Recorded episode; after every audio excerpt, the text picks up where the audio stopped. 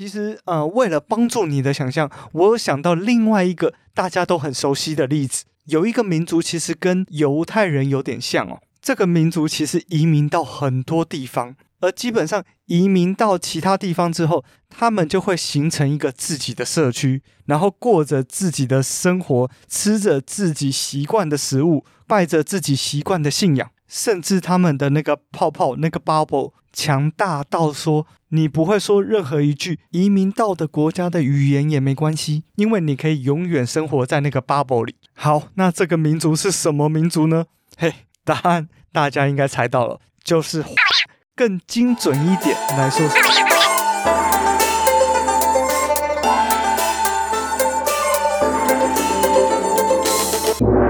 欢迎回到天下第一台，我是布谷鸟。天下第一台是个历史、时事、政治型的节目，为您介绍各种世界上的第一，特别是台湾的第一。那今天呢，要来继续深究现在正在进行的战争哦，以色列跟哈马斯恐怖组织的战争，以哈战争背后的原因哦。那天下第一台在讲乌俄战争的时候，有特别去介绍乌克兰的历史，还有俄罗斯的历史，并且从中去分析。这两个国家之间的情爱纠葛啊，所以这次我们也不例外，我们就先从以色列的历史开始讲吧。所以今天这一集是 EP 九十六，被排挤了两千年，犹太人建国与流浪之路，占了诺贝尔奖得主二十二趴的犹太人为何会被讨厌？又为何犹太人对巴勒斯坦那么的执着？好的，那在节目正式开始之前，一样回复一则 Apple Podcast 上面的五星留言。那留言者是老朋友啊，I M P T T，他的标题是来五星一下。那他的内容呢，应该就是回复我在某一集有讲哦，就是呃我在 Apple Podcast 的留言里面会看到一些一星留言呐、那当然一星留言其实也没什么问题，呃。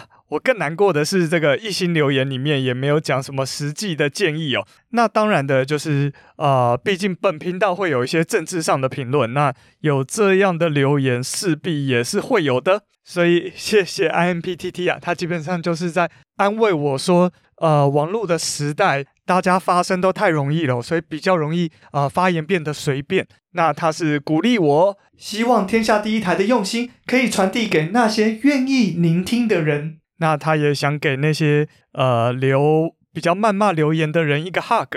那在这边就是非常谢谢 IMPTT，真的非常非常感谢你对我的鼓励哦。那就是欢迎大家，如果你觉得这个节目值得鼓励，欢迎给我五星的评价还有留言，让我的节目更容易被大家看到。那如果你觉得我真的有需要改进的地方，也欢迎留言让我知道。那除了 Apple Podcast 的评分系统之外，天下第一台有 Facebook、有 IG、有脸书的社团，还有 Line 的社群，都欢迎大家加入来跟大家一起即时讨论哦。那再次谢谢 IMPTT。在节目正式开始之前，针对上集的内容有几点补充：第一，炮击以色列北部争议边境地区的黎巴嫩人，不是黎巴嫩的执政政府，而是黎巴嫩真主党。黎巴嫩真主党是伊斯兰什叶派的政党和武装激进组织，在伊朗的支持下运作至今。最主要的诉求是夺回以色列在战争期间占领的黎巴嫩国土。真主党因为多次恐怖攻击而被多个国家，例如欧盟视为恐怖组织。根据地主要在黎巴嫩南部与以色列、叙利亚交界地点。第二，叙利亚炮击的地点为戈兰高地。戈兰高地是以色列在战争期间占领的叙利亚国土，是重要的战略要地。第三，加萨走廊有七个陆地上的过境点，但其中四个在二零一一年以前就陆续关闭，仅剩三个可以进出。希望这些补充能让大家有更完整的理解。好的，那现在就让我们正式开始我们的 EP 九十六犹太人的建国与流浪之路。如果今天问你世界上哪个民族最厉害，哪个民族最值得敬佩，哪个民族最神奇，哪个民族经历过最多的磨难，哪个民族受到最多的迫害，哪个民族最有钱？又是哪个民族是操控世界幕后的黑手呢？这些看似都不太一样的问题，却很可能有同一个答案。我相信很多人会想到今天我们的主角——犹太人。随便搜寻一下犹太人，就会跳出几本书：犹太人的经商之道、犹太人的致富思维、犹太人超越全世界的读书法。我个人观察，我觉得华文世界哦，其实对犹太人有莫名的崇拜啊。说莫名也不太对哦，因为很容易找到一些理由。例如，嗯，不知道我有没有在节目中说过，我觉得华人或者说汉人吧，是世界上极少数对金钱崇拜表现的那么外显的民族哦。因为我们最大的节日。就是我们在过年，我们在过春节的时候，最常最常挂在嘴边的一句话，就是“恭喜发财呀”。哎，这还不是变有钱哦，是要发财。也难怪当年一句“高雄发大财”可以吸引到那么多人呢、啊。因此啊，汉民族对于可能是当今世界上最有钱的民族犹太人，想当然的。自然会有那种崇拜之情嘛。我们随便举一些很有钱的犹太人，例如脸书 Meta 的老板祖克伯，Google 的两个创办人赖利佩吉跟谢盖尔布林，还有甲骨文的艾利森、彭博社的彭博、戴尔电脑的戴尔等等等等，都是知名的犹太人呐、啊。那如果我们再把镜头转到金融界，股神巴菲特、金融巨鳄索罗斯。都是犹太人，甚至高盛集团还有雷曼兄弟，他们的创始者也都是犹太人呐、就连美国的中央银行美联储都有好几位主席是犹太人，再加上传说中可能是世界上最富有也极其神秘的家族罗斯柴尔德家族，也都是犹太人呐、那除了犹太人有钱之外，我觉得更让汉民族啊，羡慕的是犹太人人口啊，其实只占世界的零点二趴，但是他们的诺贝尔奖得主却是所有诺贝尔奖得主里面的二十二趴啊！这个是多么多么可怕的数值啊！我们随便讲一些在科学领域里面非常有成就的犹太人，例如现代物理学之父爱因斯坦、原子弹之父欧本海默。精神分析之父弗洛伊德，现代电脑架构之父冯纽曼，等等等等，这根本就是万般皆下品，唯有读书高的汉民族梦寐以求的终极形态啊！更可怕的是，犹太人的成就还不仅限于商场上和科学上的成功，犹太人还有非常多位影响这个世界甚巨的人哦。例如，我们 EP 五、EP 六介绍过的世界语的发明者柴门霍夫，还有现在民主世界的英雄乌克兰总统泽伦斯基，还有造就近一百年世界格局的马克思主义，他的创造者马克思，以及以及我个人认为，对于全世界至今影响力最大、最大、最大的一个人，哦，不对。他甚至不是一个人，在信徒的眼中，他就是上帝的化身。这个人就是耶稣基督。没错，耶稣基督也是犹太人。而看起来那么厉害、那么伟大的民族，却被欧洲排挤了两千年。所以，所以今天我就想来跟大家讲讲犹太人是怎么颠沛流离了近两千年。却仍然保持他们民族的独特性，最后还成功复国的故事。那因为时间的关系，我们今天先讲犹太民族的前半生。所以，请还没有订阅我频道的朋友，如果想要继续锁定我们的频道，请记得按下订阅键的按钮哦。好的，让我们故事开始。这个全世界。最传奇的民族的故事，要从希伯来圣经，或是我们更熟悉的名字——旧约圣经来开始讲起。以下内容是将圣经当作历史资料，再加上目前的考古发现所做的诠释，是以一个非信徒的角度去看这段历史。噗咕鸟也绝对尊重听众朋友们有不同的诠释角度哟。旧约圣经里面创世篇之后的第一男主角，他的名字叫做亚伯兰。而亚伯兰呢，诞生在人类最早的文明两河流域美索不达米亚平原上，这个地方也就是现在的伊拉克。而亚伯兰呢，是一个闪族人，好，闪电的闪，又叫闪米特人。而闪米特人呢，就是现在犹太人跟阿拉伯人的共同祖先哦。没错，命运就是那么的神奇啊！现在针锋相对的犹太人跟阿拉伯人，可是同一个民族出来的呢。而有一天，上帝耶和华出现了，他对亚伯兰说：“去吧，去一个叫做迦南的地方，我会赐福给你和你的子孙，让你建立一个巨大的国家。”而迦南就是现在说的巴勒斯坦这一块地方。那好不容易亚伯兰带着他的族人到了迦南之后，嘿，上帝再一次的现身了。他赐给亚伯兰一个新的名字，叫做亚伯拉罕。而除了上帝之外，迦南这块地区的原住民也给了亚伯拉罕和他的族人一个名字，叫做希伯来人。希伯来人就是从河的对岸来的人的意思，也就是从幼发拉底河来的人。这就是犹太民族的第一个名字。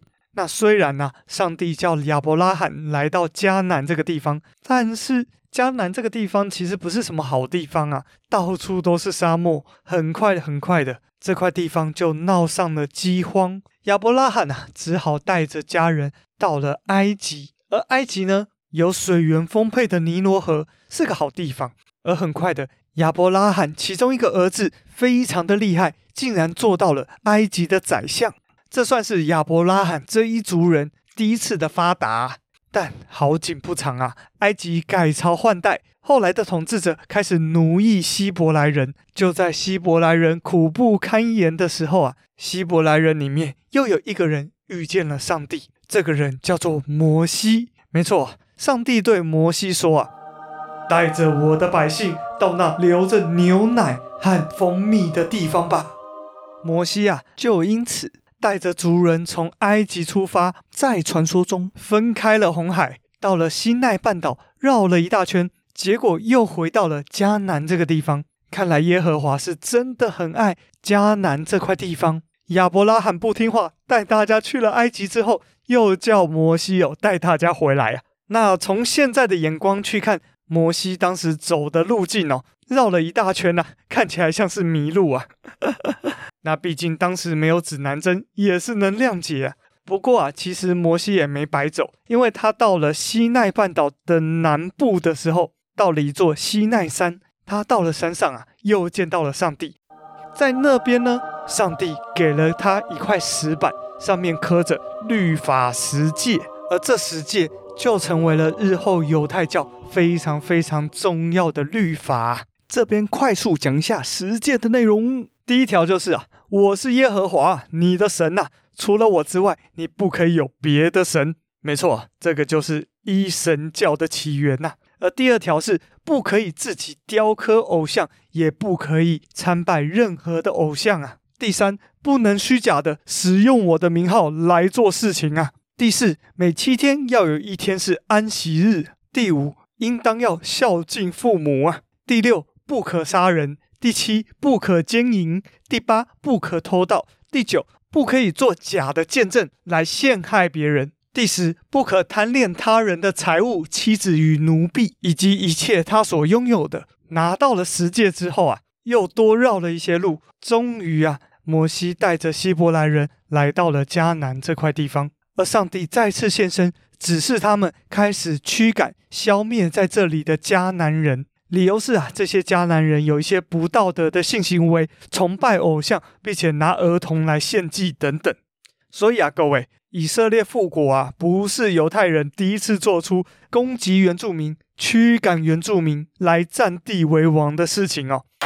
后来呢，来到了西元前一零五零年。希伯来人扫罗王统一了这个地区，建立了第一个王国——以色列王国。而第二任国王就是现在以色列国旗上的那个蓝色六角星，被称之为大卫之星的大卫王。而这个大卫呢，也就是米开朗基罗著名的雕刻作品《大卫像》的那个大卫。而大卫做的最重要的事情，就是把都城，也就是他们的首都，定定在耶路撒冷。而继任的所罗门王呢，就在耶路撒冷建立了第一圣殿。而后来呢，以色列王国分裂成北边的以色列王国跟南边的犹大王国。至此哦，这群人有了三种名字：希伯来人、以色列人跟犹太人。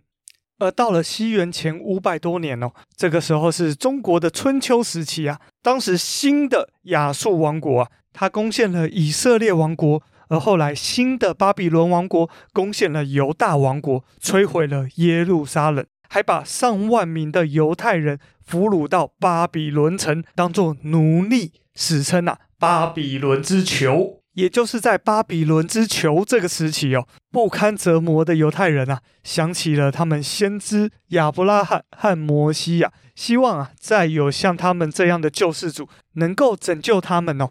就是因为这样的期盼哦，让犹太教开始萌芽。结果呢，五十年后啊，救世主还真的来了。嘿，救世主是谁呢？嘿，是波斯人。波斯帝国啊，当时征服了新巴比伦王国，他放犹太人回去，给予犹太人自由，让犹太人可以回到耶路撒冷，重新建立他们的第二圣殿。而重新建立了自己的政权的犹太人，在这时期也大力的发展起他们的犹太教。又过了两百年。时间到了西元前三百多年，这个时候啊，战神亚历山大大帝来到了这边呐、啊，他击败了强大的波斯跟埃及，而在路上的犹太人政权自然也臣服于亚历山大大帝。而亚历山大在统治犹太人的同时，也带来了重视贸易的希腊文化以及希腊诸神的信仰。接下来时间又过了三百年。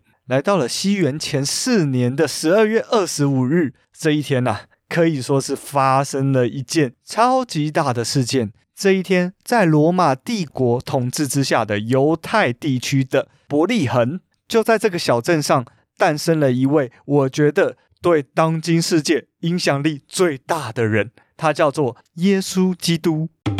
在正式讲耶稣基督之前呢，要先来小小介绍一下犹太教。那前面不是有说到摩西代表希伯来人跟上帝拿到了十诫吗？那在十诫和呃犹太先知们的故事基础之上，犹太人当初在巴比伦之囚的时期就开始了希伯来圣经的撰写，一直到被亚历山大征服的这段期间，其实大致已经完成了希伯来圣经。而这本希伯来圣经就是我们熟知的旧约圣经，而这个约就是约定的意思，就是当年摩西在西奈山代表希伯来人跟上帝耶和华立下誓约。而这旧约圣经里面说到，只有犹太人是上帝的选民，能上天堂。但是呢，耶稣觉得不对，耶稣呢，身为上帝的儿子，旧约圣经里面提到的弥赛亚。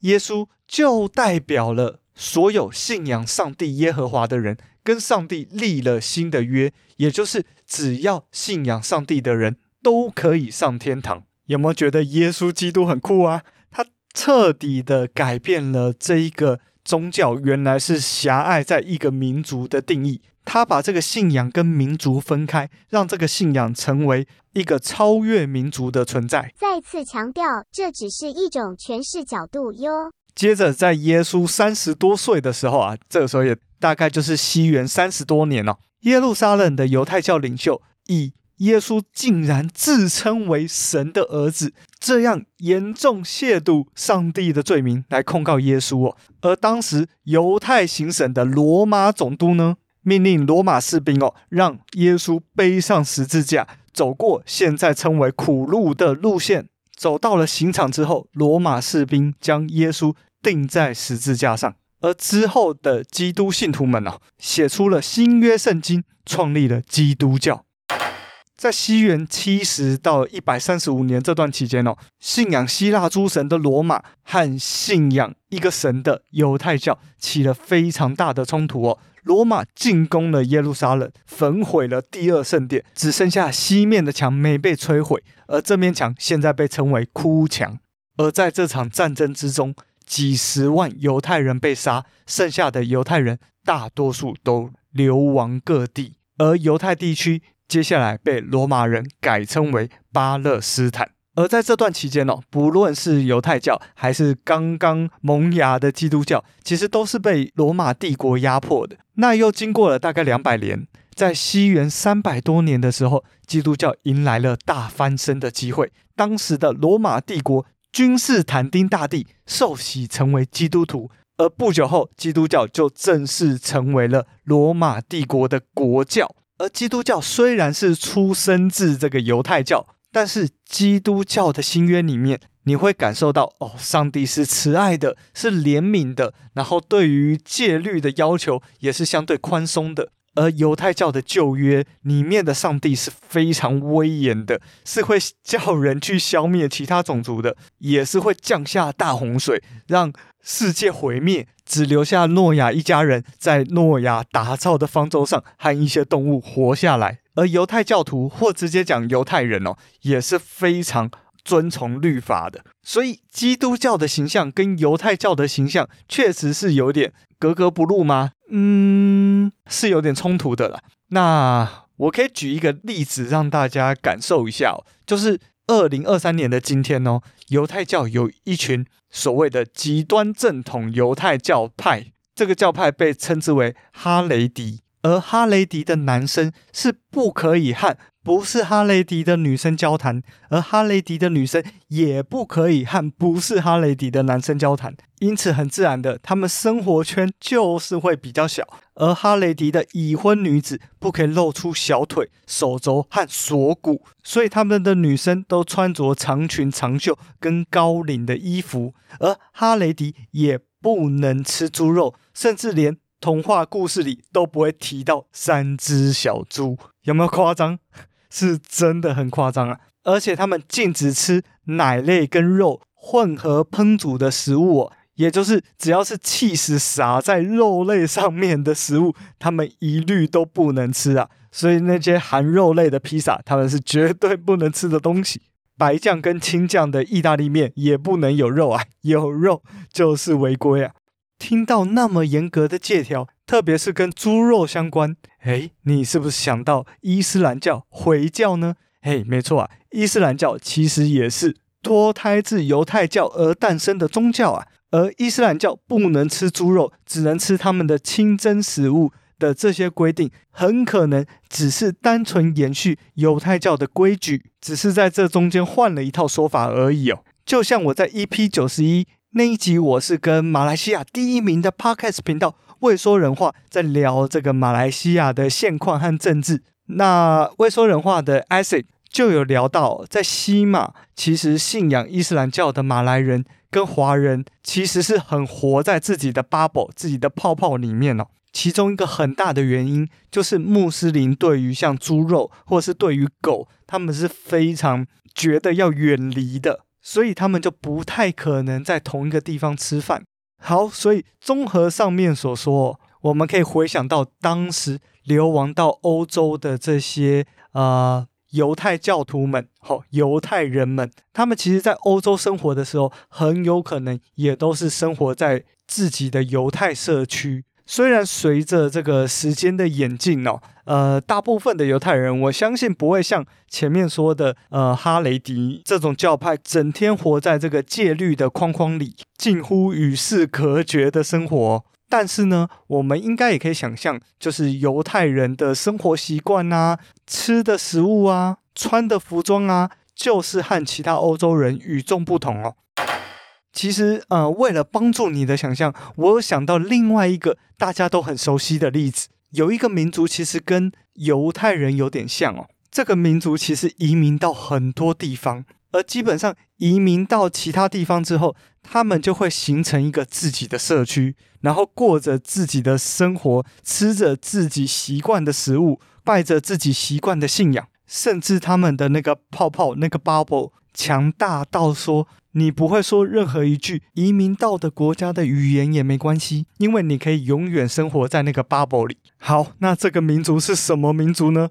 嘿，答案大家应该猜到了，就是华人更精准一点来说是汉人。你看哦，为什么在欧洲、美国、南美洲、东南亚都会有唐人街，都会有 Chinatown？在那个 Chinatown 里，你可能要说的是华语，或是粤语，或是台语，总之是某一种中文。而在里面生活的人，就算不会英文，或者是不会那一个国家的语言，他依然可以活得下来。这个我只能说，诶，汉民族的本位主义是很强的啊。所以啊，呃，像是东南亚的泰国啊、印尼啊、马来西亚啊、菲律宾啊，都发生过非常非常严重的排华事件哦。这个我们在讲 EP 七十五共产主义统治三分之一个地球的时候讲过一部分哦。EP 九十一在讲马来西亚的时候，其实有讲到，但是但是汉人 哈，或者说唐人哦，anyway，就是不同地方会有不同称呼。好，这一种人汉民族，他的传统信仰基本上是佛道教，或者是以佛道教为基础的民间信仰。简单理解，它是一种多神教，所以对于多神教来说，比较不会觉得其他宗教的神会冒犯到他们。因为他也只是多一个神而已，他们本来就很多神了。但是在欧洲，自从罗马帝国定基督教为国教之后，渐渐的欧洲就是基督教的天下了。虽然犹太教的唯一的那个神跟基督教唯一的那个神是同一个神，但是在他们的眼中都认为彼此是异教徒哦，也因此，呃，造成了犹太人。在欧洲是一直被排挤的。那关于是怎么样的排挤，然后我接下来就在下一集会详细的跟大家说明。哦，对了对了，我这边再补充一下，我这边说的基督教呢，其实是包含了呃现在台湾说的天主教、东正教和基督新教。那关于他们的分别呢，就又是另外一个故事。那我以后再专门开一集来讲。好的，那今天的故事就先说到这边。如果喜欢我们的节目，请在 Apple Podcast 给我五星评价。那在 Spotify 或者是 Mixbox 上面都可以给分，可以评分哦。欢迎大家都给我五颗星星。那不论你是在哪个平台收听到我们的节目，都欢迎你按下订阅键的按钮，这样才不会错过我们的节目哦。那天下第一台也有 Facebook，有 IG，有脸书的社团，有 Line 的社群，按赞加入追踪哦，连结都在资讯栏。还有，你真的觉得这一集很赞的话，都欢迎你分享这个节目给你所有的朋友，也欢迎你在你能力的范围内给我小小的打赏，小小的赞助金哦。你的一点点抖内都是对我最大的鼓励。那这里是天下第一台，我是蒲姑鸟，我们下一集。犹太人的流浪之路到复国之路，我们下一集见，拜。